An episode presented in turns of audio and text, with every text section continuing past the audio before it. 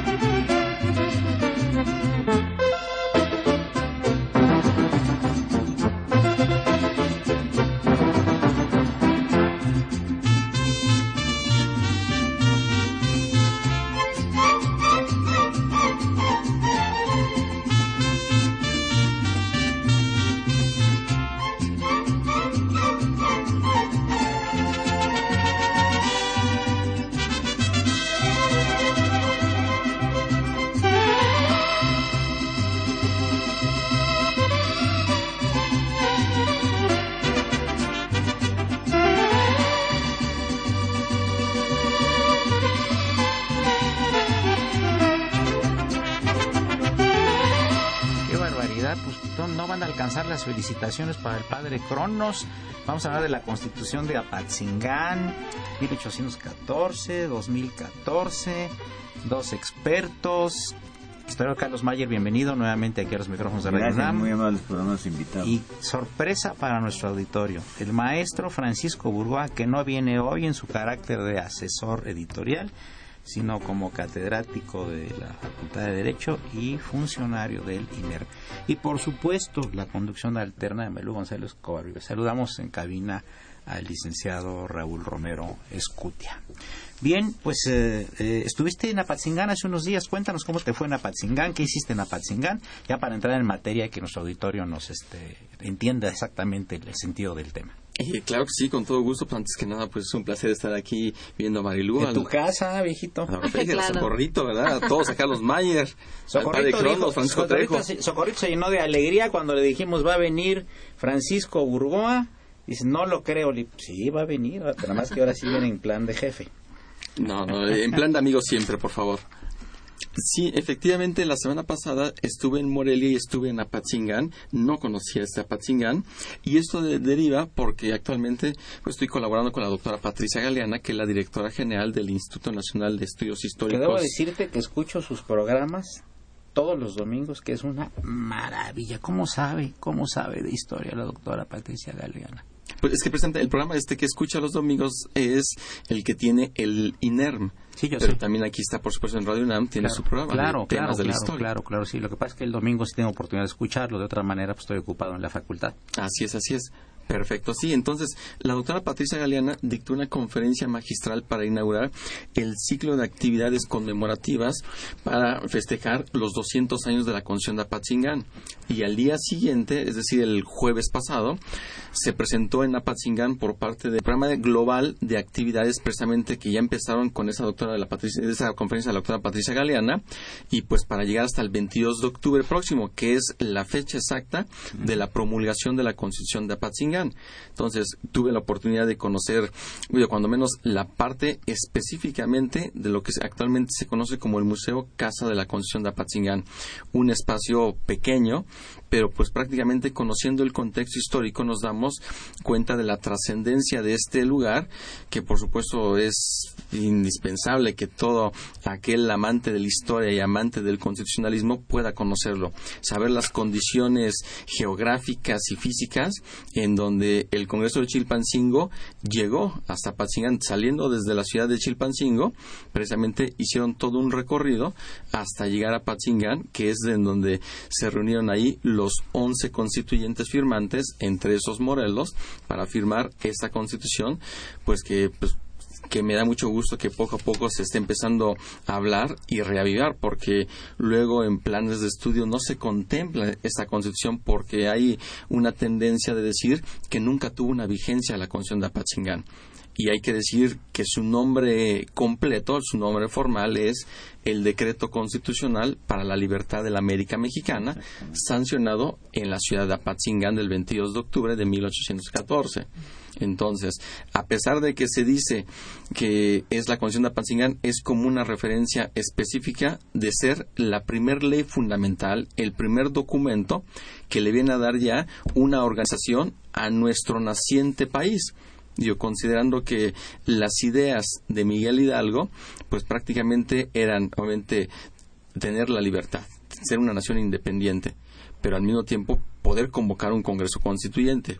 Lamentablemente, pues la vida Miguel Hidalgo no la alcanzó que bien se dice que muchas veces cuando una persona inicia una, una revolución, pues no siempre le toca, le alcanza la vida para ver los resultados positivos de aquello que enarboló. Pero también, también hay una, una constante en la historia. Generalmente los que encabezan las revoluciones se los lleva a la revolución. Y o los mata la revolución. Esto es histórico, ¿eh? Carlos Mayer, ¿qué datos nos puedes tener así curiosos con relación a la, a la Constitución pues para pasar a detalles más amplios? Tener un antecedente tendríamos que irnos a la Junta de Citácuaro con este López Rayón. López Rayón queda como secretario de Hidalgo y cuando los capturan en Acatita de Baja por la traición del coronel Jiménez, Rayón queda como jefe de, la, de, los insurgentes. Entonces él toma Zacatecas, curiosamente. Acuérdense que hace poco fue la toma de Zacatecas por Villa. Pues este Rayón toma una previa. y ahí se encuentra a José María Cos, que era un doctor en teología, que trata de negociar para que no haya muchos este, muertos en la toma de Zacatecas y se, luego se va con él. Entonces la Junta de Citácuaro está en Citácuaro en 1812, que era más o menos una junta independiente que trataba de, de, seguir con la lucha de los insurgentes. Pero surge también Morelos, ¿no? Entonces de repente Calleja toma Citácuaro y se van ellos, ¿no? Los, los, López Rayón y su gente. Entonces después ya con el auge de Morelos, este, se van a, a, Chilpancingo y se crea el Congreso de Chilpancingo, donde Morelos dicta sus sentimientos de la nación, ¿no?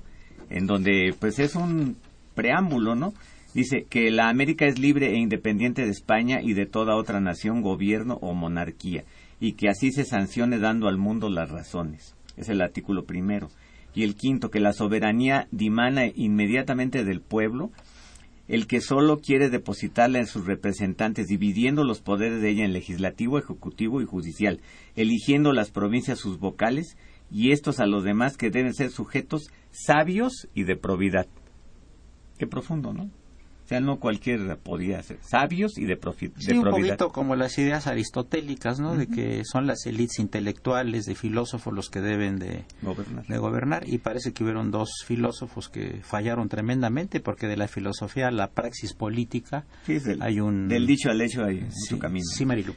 Claro, queremos recordarle los teléfonos en cabina 5536 8989 y la da sin costo 01800 5052 688.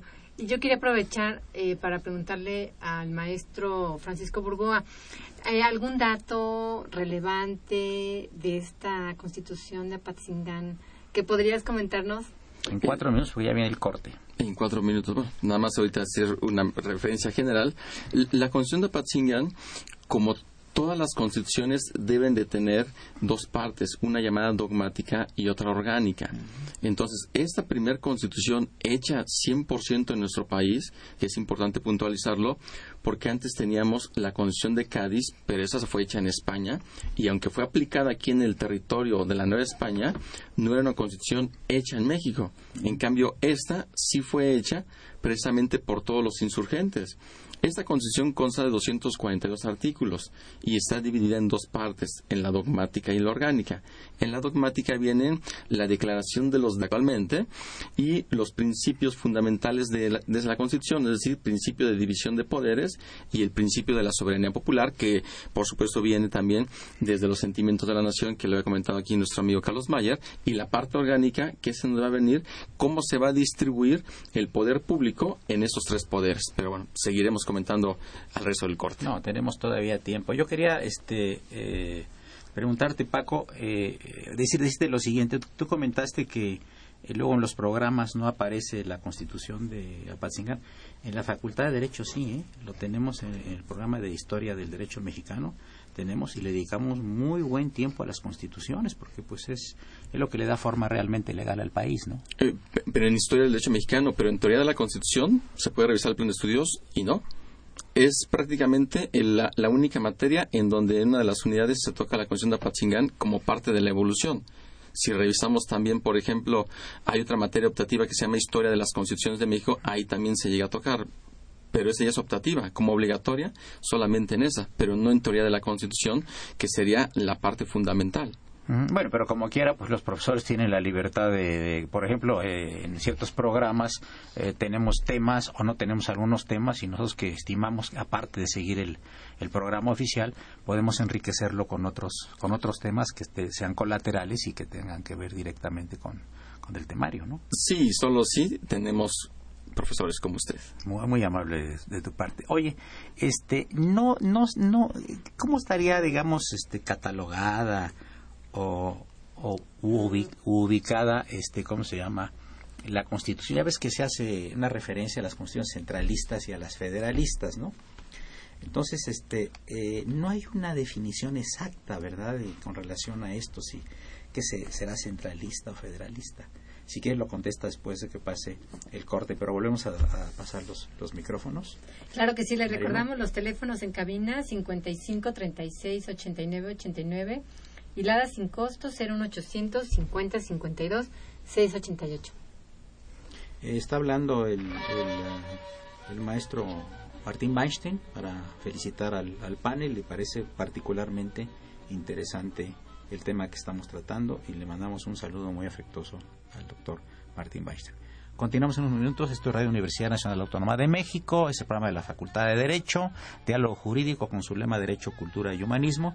Y se encuentran en cabina el historiador Carlos Mayer y el maestro eh, constitucionalista, catedrático de la Facultad de Derecho, Francisco Burgoa Pérez. Por supuesto, la conducción alterna de Marielo González Covarrubias. Gracias.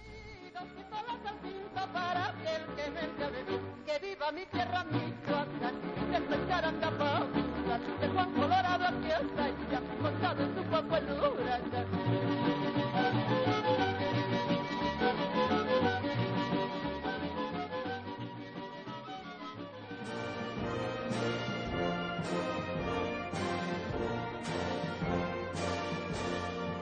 Su opinión es importante. Comuníquese. Nuestro número 5536 8989. Del interior de la República 01800 5052 688.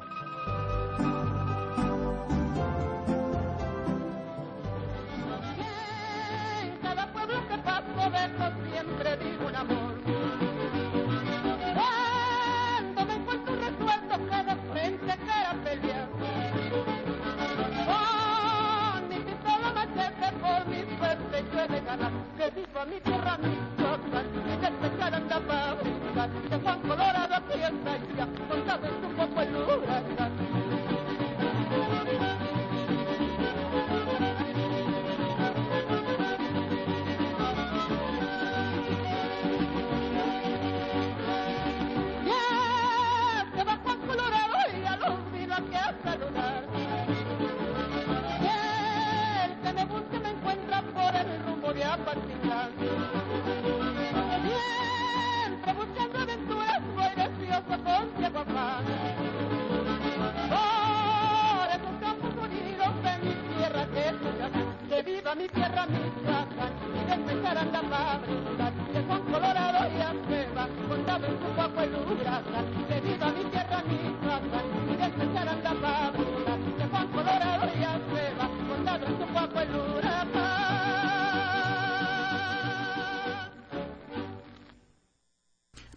¿Llamadas del auditorio? Sí, claro, tenemos una llamada de María de Lourdes, quien comenta, nuestras leyes son bonitas, pero no se cumplen, desde el presidente hasta los trabajadores. No se respetan los derechos humanos. Entonces, este Francisco Burgoa, entonces, este, eh, regresando a la pregunta que te hice, de, de- ya ves que las constituciones se pueden, digamos, catalogar, usando un poquito un anglicismo de catálogo, ¿no? Entre centralistas y federalistas, ¿tú cómo considerarías o qué le explicarías a tus alumnos sobre dónde podrías ubicar esta constitución? La Constitución indudablemente como una federalista. La primera, Sí, sí, claro. Digo, es, la digo, de 14. Sí, la 14, indudablemente. Digo, se establecen ahí ya la división de las provincias. Para ese momento, conforme la propia Constitución de Apatzingán, se habla de 17 provincias, que hasta que una vez se alcanzara ya la plena independencia y se hiciera la delimitación de las demás, se podrían este, comprender más, pero 100% una federalista. Igual que la de 24. Sí, nada más que la de la 24, obviamente ya es la primera formal ya del México independiente. Exactamente. 35, 42. No, es 35 y 42 van a ser centralistas. Es Correcto, así. yo sé, sí. Y la que sigue también. Y la vigencia de la Constitución del el 24, Ujú. que en este año también están, bueno, en este, este año Por eso, entonces la de 190 años. 47 es federalista. Exacta de reformas, Es solamente. federalista. Y Así por es. supuesto la de 57 y 17, obviamente, ¿no? Así es. Entonces tenemos, para que el- nuestro auditorio entienda, la acción de 14 es federalista. Así la de es. 24, federalista. Así es. La de 35, No, centralista. Centralista. Centralista. Las 12 leyes. Así es. Es, sí, siete leyes. siete es. leyes. Ujú. La que sigue, Y la 36, este, 42, 42, centralista. centralista. De 47, 47, Igual federalista. federalista. 57 federalista. Y la del 17 federalista. ¿Les ¿Puedes platicar más o menos al auditorio qué significa centralista y qué significa federalista? Claro, so- es una forma de gobierno a través de la cual se va a ejercer una autoridad, eh, un poder en forma directa desde una organización política. En el caso de un centralismo, no van a existir de una forma provincias que puedan tener una autonomía para desarrollar sus funciones. En cambio, en un sistema federalista hay una organización en donde cada una de las partes que van a integrar ese territorio y esa nación van a poder gozar de una relativa autonomía, pero siempre unidos a lo que dicte una constitución general. Por eso es que actualmente en nuestra constitución, en el artículo 40, se establece que México se va a constituir en una república demo- democrática, representativa, laica, federal, compuesta por estados libres y soberanos en todo lo concerniente a su régimen interior, pero siempre unidos a lo que diga una constitución. Digo, y aunque lo diga el 40 que los estados son soberanos, pues realmente no son soberanos, son autónomos. que es diferente. Que es Oye, y, y también yo, por ejemplo, en, en mis cursos también explico la carta otorgada llamada Constitución de Bayona, que es la que trató de imponer Napoleón eh, cuando impuso a su hermano José Bonaparte en España. Y esta, esta, esta, así como también Carlota se asesoró de algunos juristas franceses y belgas antes de venir a México para traer una constitución que tenía como características una monarquía constitucional que era muy interesante. Eh, ¿Tienes algo de lo de Bayona? ¿Recuerdas más o menos, Carlos? No, mucho de eso, pero sí Napoleón este, se queda con el poder y luego empieza a jugar, ¿no? Con Carlos IV y con Felipe C- este, Fernando VII. VII, ¿no? Hasta que ya lo- este, pone a su hermano, pero se los lleva a ellos a detenidos ahí precisamente a Bayona. Entonces luego cuando ya la situación está insostenible en Francia, pues los deja ir y, y hace que pelee uno contra otro, ¿no? Hasta que Fernando VII queda como rey de España. Sí, ¿no? que por cierto, estudiando un poquito, y me permití hacerlo ya hace algún tiempo, la figura de, de José Bonaparte. Era un tipo muy preparado, Sí. no era ninguna gente improvisada. El- Y el- no era iba a ser- alcohólico, pese a no todo era lo que le alcohólico, decían. le decían Pepe Botella y Pepe Plazuelas. Sí. Pero no, es que importaba vinos franceses, no tomaba Pero no vinos los tomaba, él españoles. los, los importaba. los nada. importaba y plazuelas porque hacía plazuelas ahí hacía muchas plazas ahí El- duró varios años ahí en, en, en- varios años en este en, En España, en sí. España como pero además él había sido gobernador de provincias italianas y representante del Vaticano y acabó muriendo en Washington Sí, se fue acá. El hermano Na- del- Napoleón el hermano este, de repartió Napoleón. toda Europa con su familia. sí Paulina también verdad Todos, Paulina todos. Bonaparte etcétera no Haz de cuenta algunas eh, situaciones similares en nuestro país. Marilu va. Marilu va a decirnos unas llamadas del auditorio Claro, eh, nos llamó Miguel Ángel Mascarúa desde Tu- Tultitlán, de la calle Constitución de Apatzingán, quien manda muchas felicitaciones al programa. Eh, también Sergio Villegas agradece el programa y felicita a todo el panel por su eh, programa y manda muchos saludos al maestro Mayer. Eh, María Hernández felicita a todos los invitados y al conductor, quien transmite con mucha alegría. Manda muchos saludos por la música muy mexicana, muy nuestra.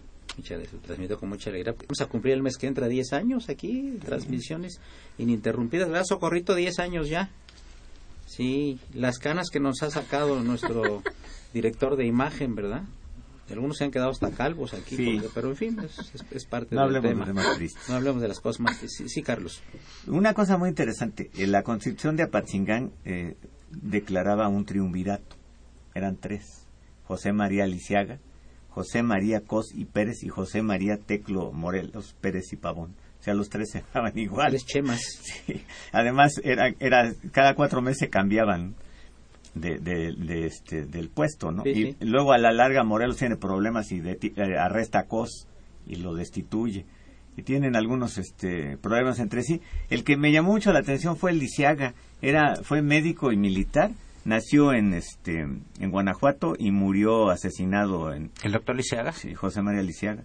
Se unió a Hidalgo, luego estuvo con López Rayón.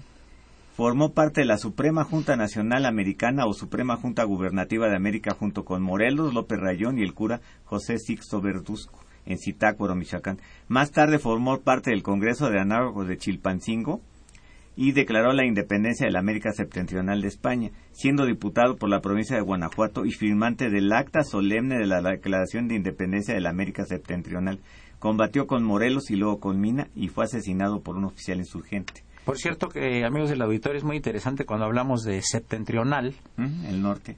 Es, Es la- por la Osa Mayor. La parte, sí, sí, es de la Osa Mayor. Sí. Los, los siete bueyes, los siete bueyes que están jalando al mundo para que le dé la vuelta en la constelación de la Osa Mayor. Por eso el septentrión es la parte más al norte. Sí, porque son siete estrellas. Siete estrellas, exactamente. Y septentrion. Y ese viene de los griegos, ¿verdad? Entonces, este Lisiaga pues estuvo en todo el estuvo en toda la danza, ¿no? Y luego José María Cos era un doctor en teología que nació en Zacatecas y fue miembro también de la Junta, Eh, como Morelos también, eran tres, los, los tres José María, por cierto. Ahora, eh, ¿qué tanto, porque se ha hecho la pregunta, qué tanto de estos personajes pertenecían a la masonería? Pues Morelos no, ¿eh? Hidalgo sí, Hidalgo parece. parece que sí.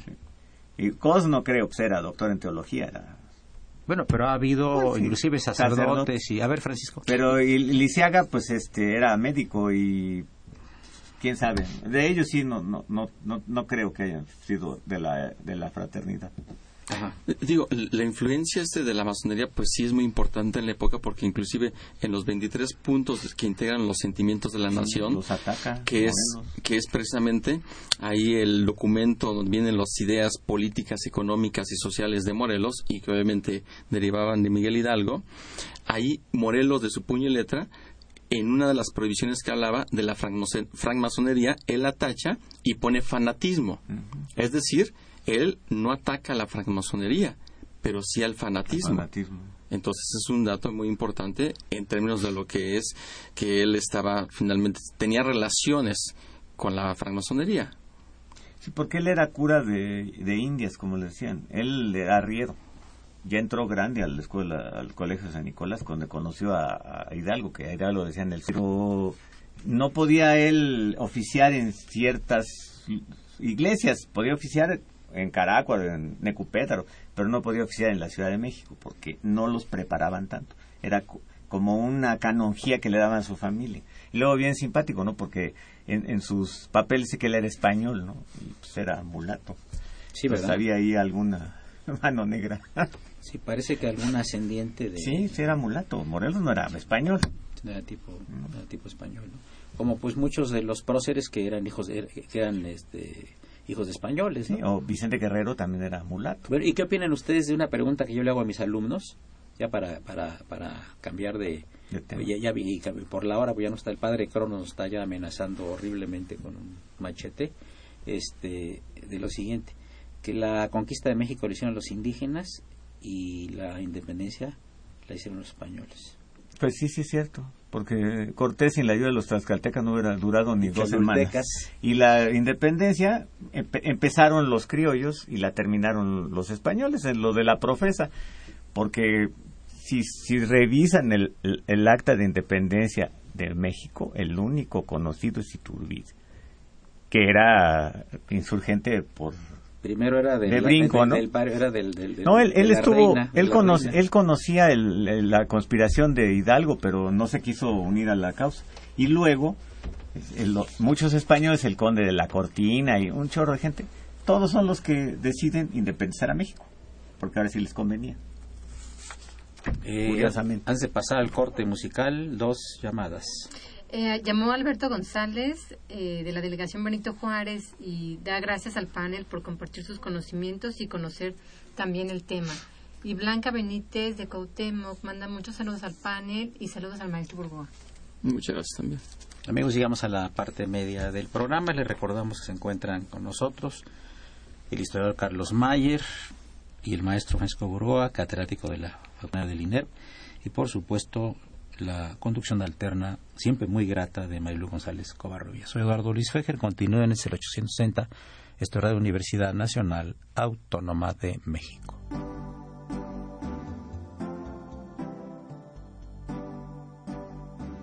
Está usted escuchando Diálogo Jurídico, Derecho, Cultura y Humanismo.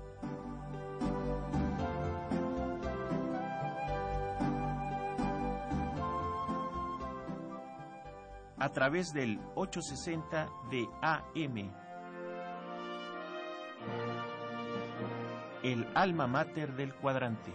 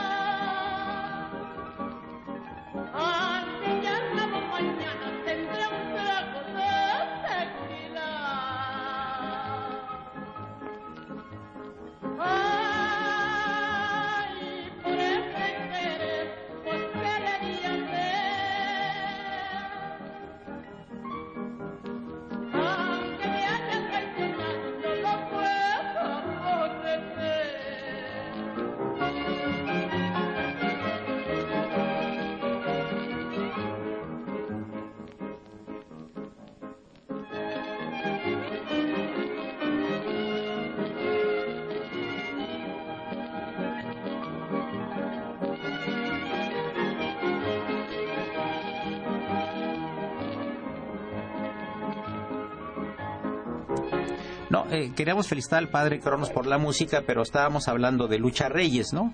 es la que habló esta grandísima cantante folclórica mexicana que malograda pues, murió relativamente joven. joven. ¿no?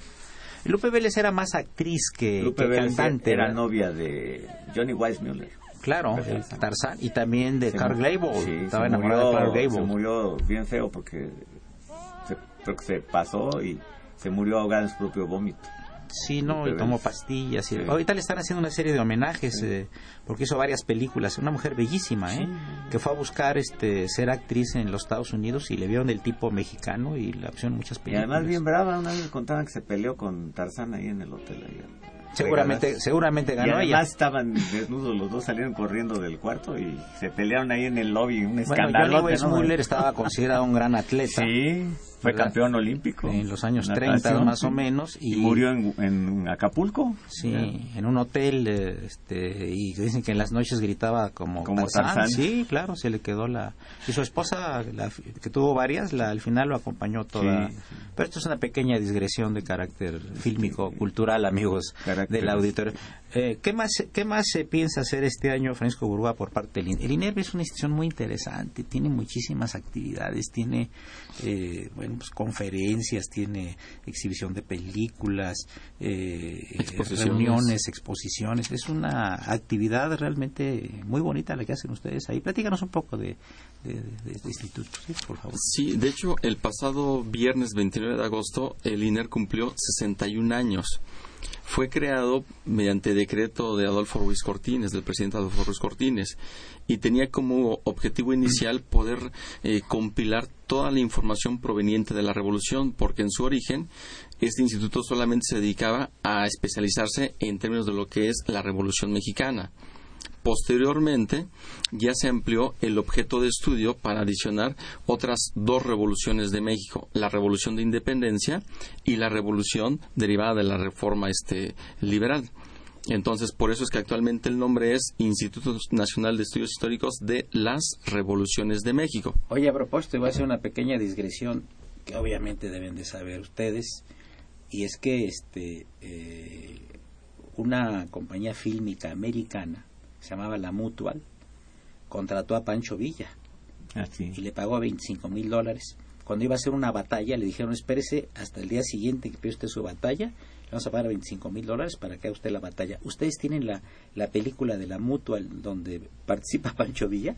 Este, no, no lo creo, debe estar en la filmoteca. La Lo que pasa es que aquí la biblioteca tiene principalmente un acervo bibliográfico de ya cercano a 100.000 ejemplares Sí. y también tiene un catálogo amplísimo en fototeca. Pero entonces películas son muy pocas las que se tienen, pero esas generalmente las tiene directamente la filmoteca. Ahora tienen ustedes una gran eh, producción editorial también, ¿verdad? Han hecho unos libros preciosos, ¿no? Así es, así es. De hecho, actualmente el propio INER tiene la responsabilidad de ser la Secretaría Técnica del Comité para la Conmemoración del Centenario de la Constitución y la doctora Patricia Galeana es la Secretaría Técnica de este comité. Dentro de este comité ya se autorizó la creación de una colección de libros que se llama Biblioteca Constitucional. Y de hecho, este, con motivo también de este tema tan trascendente que estamos ahorita hablando, que es el de la Constitución de Apatzingán, este comité y aquí el INER, código histórico y jurídico más completo que se tiene sobre la Constitución de Apatzingán. Un libro que está disponible a la venta directamente en la librería del propio INER y del Instituto de Investigaciones Jurídicas o de descarga gratuita en la página de la Constitución que es www.constitución1917.gov.mx y ahí van a poder encontrar este libro que se llama Reflexiones sobre el Decreto Constitucional para la Libertad de la América Mexicana del doctor Héctor Fixamudio que yo dicho pues sea de paso en este mes cumple 90 años el doctor Héctor Ah, Fixamudio están celebrando ahorita en el Colegio Nacional. Exactamente, porque también cumple 40 años como integrante del Colegio Nacional, 50 años como investigador del Instituto de Investigaciones Jurídicas y hoy por hoy pues es uno de los más reconocidos juristas que tenemos en México y con una presencia internacional. Entonces, Inclusive el miércoles en la Facultad de Derecho se le va a hacer un homenaje también, ahí vamos a estar con mucho gusto. ah, pues muy que pasa que no pudimos ir al Colegio Nacional porque tenemos el programa. No, no, claro, claro. Entonces digo, entonces este libro que se enmarca dentro de esta biblioteca constitucional que lo, lo edita el propio INER, se invita al auditorio a que pueda conocer este contexto histórico y todo lo que es el contexto jurídico de esta constitución por el doctor Héctor Fixamudio. Y de hecho, este, este mismo libro, mañana lo estaré presentando en Morelia a las 6 de la tarde, en la Casa de Cultura Jurídica de allá de Morelia. Y el 6 de octubre también lo estaré presentando este libro en el Museo Casa de la Constitución en Apatzingán. Pero espero que no el 6 de septiembre, porque tú y yo tenemos un compromiso en la, en la FES Acatlán. Exactamente, entonces ahí estaremos el próximo sábado. ¿Van a ir a mis rumbos? O sea, tú- Así es que a cordialmente, cordialmente invitados. a las nueve y media, ¿verdad? Va a ser el- A- Así es, este inicia el doctor Luis Fejer con un tema posiblemente que atrae mucho, llama la atención y que es muy interesante, que es Yo desayuné con el asesino de Trotsky. Ah, te vamos a ir a oír otra vez. Bueno, con mucho gusto. Sí, Así sí, es. Más te voy, a hacer, te voy a hacer propaganda ahí con mis vecinos. Ándale, pues, con todo gusto. Así es, así es. Entonces, este, eh, en, en este, este libro, que es este una, una garantía precisamente para eh, adentrarnos al, a sus 242 artículos de la Constitución de Apatzingán, quiero, quiero resaltar dentro de la llamada este parte dogmática, Digo, por una parte que Marilu lo comentaba hace un momento en el corte, que esta pues es una constitución de tipo confesional, como prácticamente los fueron las primeras de nuestro país. Es decir, Sería, perdón, sería ah, afortunado el término confesional. Pues es el término con el que los sistemas jurídicos así lo están clasificando. El hecho de tener un, Estado que únicamente permita como única religión, en este caso, la católica, apostólica y romana. Entonces se establecía finalmente la intolerancia religiosa en la Constitución de Apatzingán, como también se señaló en los sentimientos de la nación y posteriormente pues también en la del 24 y ya con un poquito más de permisibilidad en la del 57 pero independientemente de, es- de esta situación, es que aquí se van, a, se van a encontrar ya, por ejemplo, las garantías de libertad, de igualdad, de propiedad, garantías que hasta la fecha las tenemos en nuestra Constitución. Inclusive se establece aquí este derecho de la felicidad, algo que nada más se retomó en la Constitución de Apatzingán, en su artículo 24, que dice, la felicidad del pueblo y de cada uno de los ciudadanos consiste en el goce de la igualdad, seguridad, propiedad y libertad. Entonces, ahí tenemos precisamente la felicidad. O también, por ejemplo, Bueno, es- esto, esto de, de la felicidad eh, nos viene a nosotros de, de Francia y viene concretamente de la escuela fisiocrática. Y en la escuela fisiocrática hablaban del gobierno de la naturaleza y eh, el régimen del buen déspota. ¿Cuál era el régimen del buen déspota? Es muy interesante. Que el soberano, el rey, está obligado a hacer la felicidad de sus súbditos aún en contra de la voluntad de estos. Los conceptos franceses fueron tomados tomados por eh, fue muy del siglo esto era del siglo XVIII y en el siglo XIX está tomado en muchas siempre se habla de la felicidad de los mexicanos es un término muy interesante no de happiness no No, claro. De hecho, precisamente las, las influencias, la ideología que influyó totalmente en la Constitución de Apatzingán fueron las francesas. Digo, eso 100%, porque la Constitución de Apatzingán solamente influyó en la parte del sistema electoral, nada más. Pero todo lo que tiene que ver con derechos individuales, derechos humanos, la parte precisamente de cómo poder tener ya un poder eh, en donde tenga esta división clásica de la del Ejecutivo, Legislativo y Judicial proviene precisamente de las declaraciones de las constituciones francesas, de la Declaración de los Derechos del Hombre y del Ciudadano. Entonces, efectivamente, viene de allá. Pero, Carlos, vas a puntualizar. También este, hay que remitirnos a la Constitución de Cádiz, ¿no? En algunas formas, porque esa Constitución limita al, el- al rey. Claro. Que antes el rey podía hacer lo que... Y ahí Se acabó el absolutismo sí. con esa Se constitución. acabó el absolutismo. Y este aparte la Constitución de Cádiz nos dice que va a haber igualdad entre los españoles tanto de, de ambos hemisferios. O sea, antes los españoles de acá, los criollos eran menos que los de allá y no los igualan. Y eh, limi- va- ya limita al rey y lo sujeta a la ley y da la libertad de prensa. Sí sí claro sí sí sí sí sí sí, sí. Que fue una cosa por eso después terrible. regresa Fernando VII Sí. y le da un infarto y la Sí, broga La broga, y luego el coronel Riego en 1820 se revela Sí. y la vuelven a, a implementar con las famosas, lo que estamos platicando, de los 100.000 hijos de San Luis, claro que ayudan los franceses a los españoles, después de haberlos invadido, a recuperar a su rey. sí sí sí Con el mariscal Bourmont, un traidor, por cierto, le decía al licenciado Fejer, Bourmont se pasó a los prusianos el día anterior a Waterloo y cuando van a entregarle los su- lo van a presentar con el mariscal Blucher, le dice, los perros siempre serán perros, no quieres hablar de eso. Traidor. Luego fue jefe de la Legión extranjera y jefe de los 100.000 hijos de San Luis. Y sigue siendo traidor, ¿eh? Sin embargo, eh, esta situación de llamar traidor para los otros es un héroe. Cuando Pues se sí, pasa- para cuando se Luis pasa- XVIII sí tiene- era un héroe. Tienes ahí, por ejemplo, el caso de que tú has estudiado muchísimo, igual que el maestro, el padre Cronos, de los irlandeses que se pasaron al lado mexicano, ¿no? Sí. Durante la guerra de 47, ¿verdad? Y aquí son héroes y les hemos... Y allá eh, son traidores, por eso es cuestión de puntos Turn de jackets, vista. les dicen los gringos, que cambiaron de, de, cam- de, de- de- de chaqueta. Eran chaqueteros, como se decía, ¿no? ¿Ya más del auditorio? Sí, claro, llamó Rosa María Pérez. eh, pregunta, ¿cómo puedo saber más de Lucha Reyes? Quiero conocer un poco más sobre ella. Y manda saludos. Bueno, esto en, en la, en, en la Filmoteca de la UNAM, en la Filmoteca Nacional, etcétera, le pueden dar información. Y obviamente lo- tenemos un instrumento que a veces no es muy confiable, pero que se llama Internet. Se mete usted ahí y busca las biografías de esta mujer en YouTube. Y ella, este, si quiere ver, hay una película, a- allá en el Rancho Grande con este Jorge Negrete, la primera creo, ahí sale cantando ella. Cantando en, ahí. en una feria que hay. Sale Lucha la Rey. Tequilera, ¿verdad? Rosa la tequilera. Sí, Lucha la tequilera. Lucha la Tequilera. Que murió por ingerir demasiadas bebidas alcohólicas. También llamó Fermín Luis Ramírez, eh, que manda también muchos saludos al panel. Y César Aguilera, quien es periodista y profesor de cine, comenta la película de Villa la tiene la Filmoteca Nacional. Qué interesante este, este asunto tan curioso que Villa ha aceptado que lo filmaran en una batalla y recibir 25 mil dólares, ¿no? Una lana. Y ya después, y ya después, este, cuando fue el problema de, de- del General Pershing, ¿verdad? Que fue posterior de la esta expedición punitiva, punitiva. ¿verdad? El problema ahí fue que los gringos les vendían armas a Carranza y a Villa.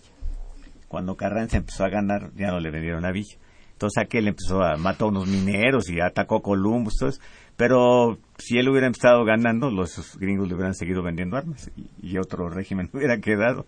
Fíjate que yo les digo a mis alumnos antes de pasar al último corte, Paco, Sí. este, eh, Carlos y Marilu y amigos del auditorio, les digo yo a, mi- a mis alumnos que, que es muy curioso, pero eh, todos los planes revolucionarios aquí en México, todos, son contra alguien. Y luego después ya viene todo, lo, todo el aspecto social, ¿no? Que el plan de Ayutla, que el plan de Ayala, que El de Guadalupe el plan de Guadalupe, Huerta, sí, sí, sí, el de San Luis, De San Luis. todos los planes son contra alguien. el plan de Casamata con este Claro. Santana contra Iturbide. Claro, sí, sí, todo. sí, sí, pero tienen una dedicatoria, es muy interesante. Y otra cosa interesante también es que eh, estos planes, eh, eh, pues muchos se llevan a cabo, muchos no se llevan a cabo, y, y hay que ubicarlos en, en- en tiempo y circunstancia. Les repito a mis alumnos, no podemos juzgar con los ojos del 2014 lo que pasó en 1814.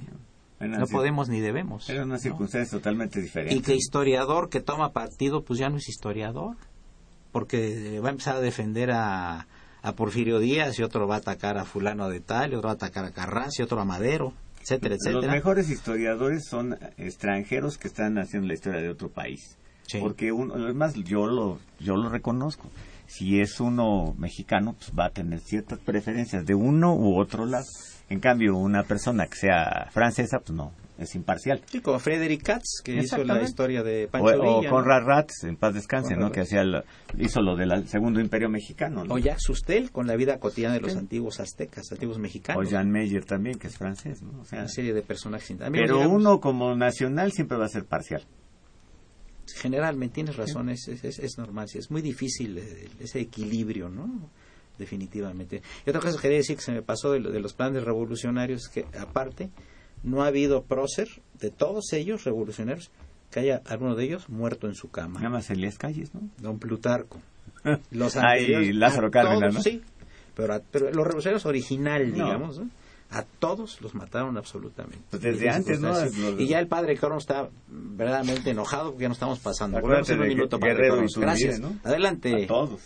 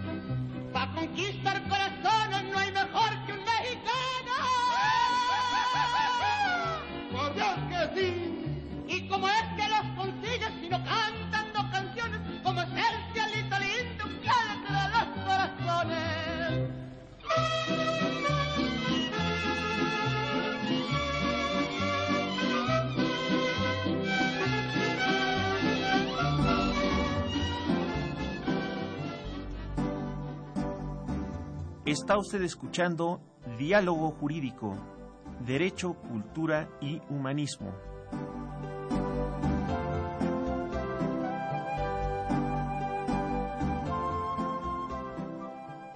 A través del 860 de AM. El alma mater del cuadrante. Hay otra cosa más linda que las mañanitas frías.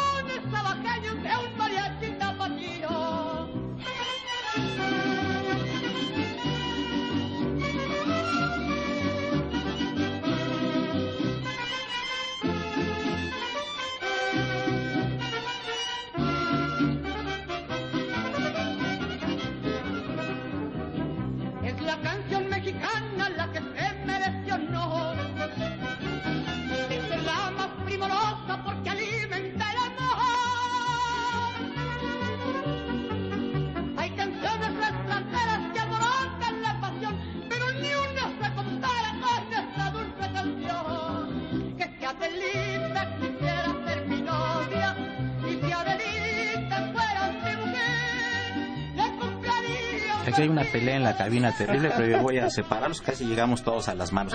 Este, eh, eh, el autor de Canción Mexicana es Lalo Guerrero, de- del que tiene alguna referencia, obviamente, eh, Carlos Mayer, y por supuesto lo conoció muy bien, este, lo conoce muy bien este, el padre Trejo. Sí, Lalo Guerrero. Espérame.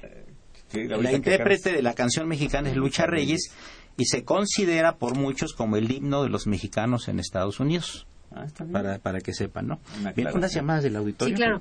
Llamó Evangelina Ocaña y nos comenta, señores juristas, no tenemos el legítimo derecho de demandar nuestras garantías. Carecemos, eh, ¿a quién podemos demandar para, a- sobre quienes no cumplen el espíritu de la Constitución?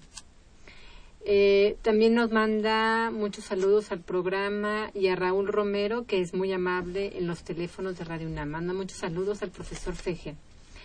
Eh, otra llamada, manda muchos saludos al maestro Trejo, de un admirador del programa.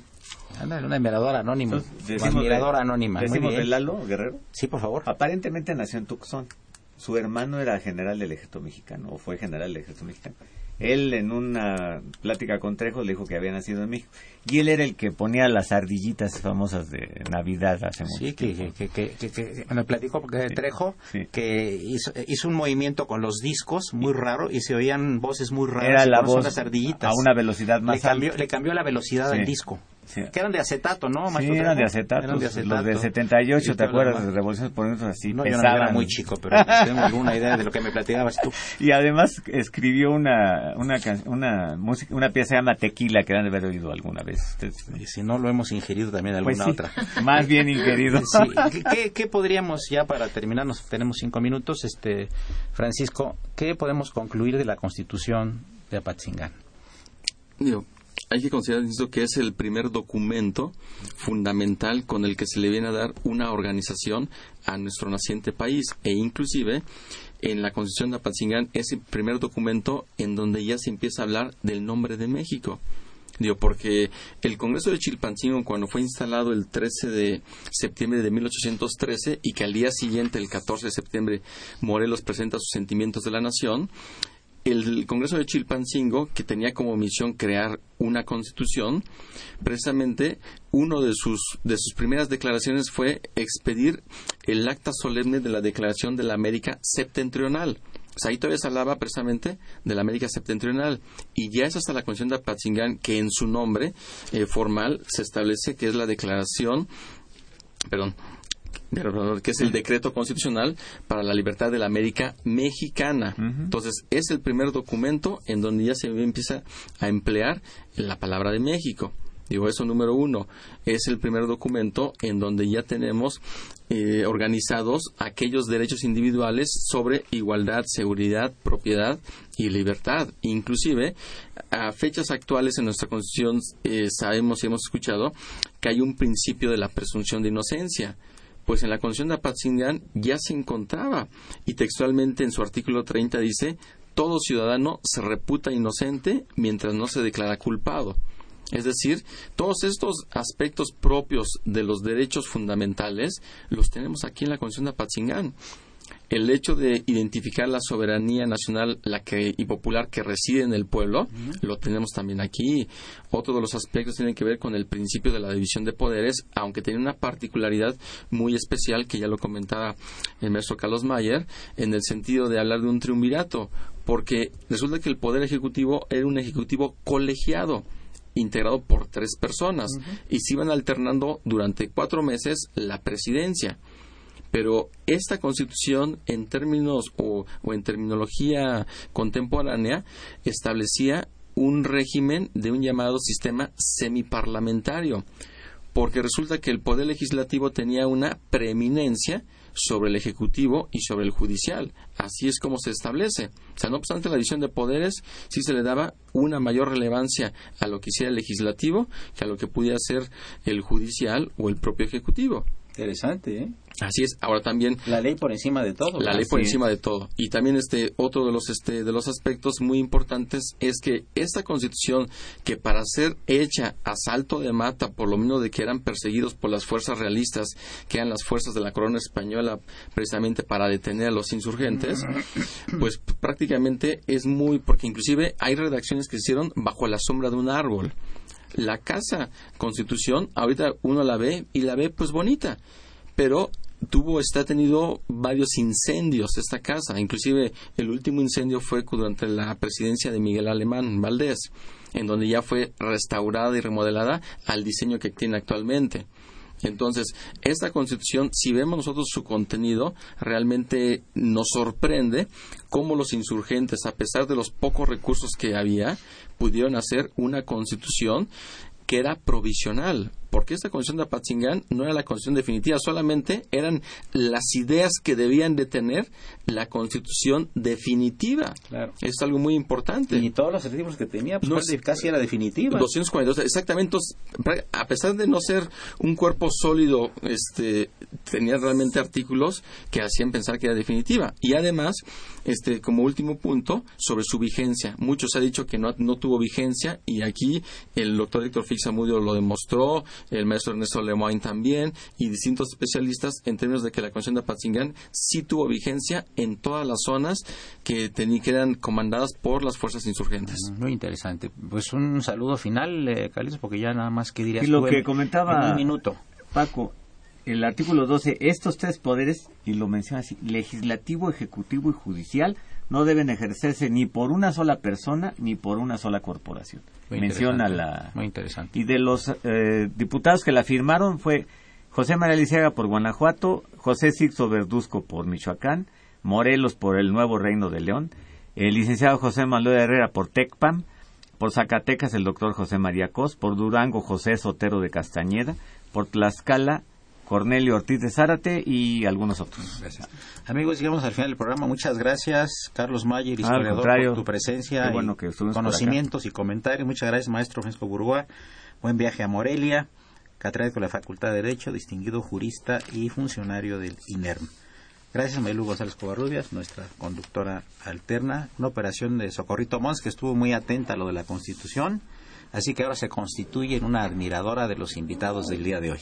Muchas gracias, Socorrito. Saludo afectuoso como siempre. La imagen siempre grata del padre eh, Francisco Trejo, distinguido sacerdote de la comunicación. Agradecemos la asistencia de producción de Raúl Romero. Soy Eduardo Luis Fejer, la mejor de las tardes. Continúen estos. Este es Radio Universidad Nacional Autónoma de México. Y ya. Thank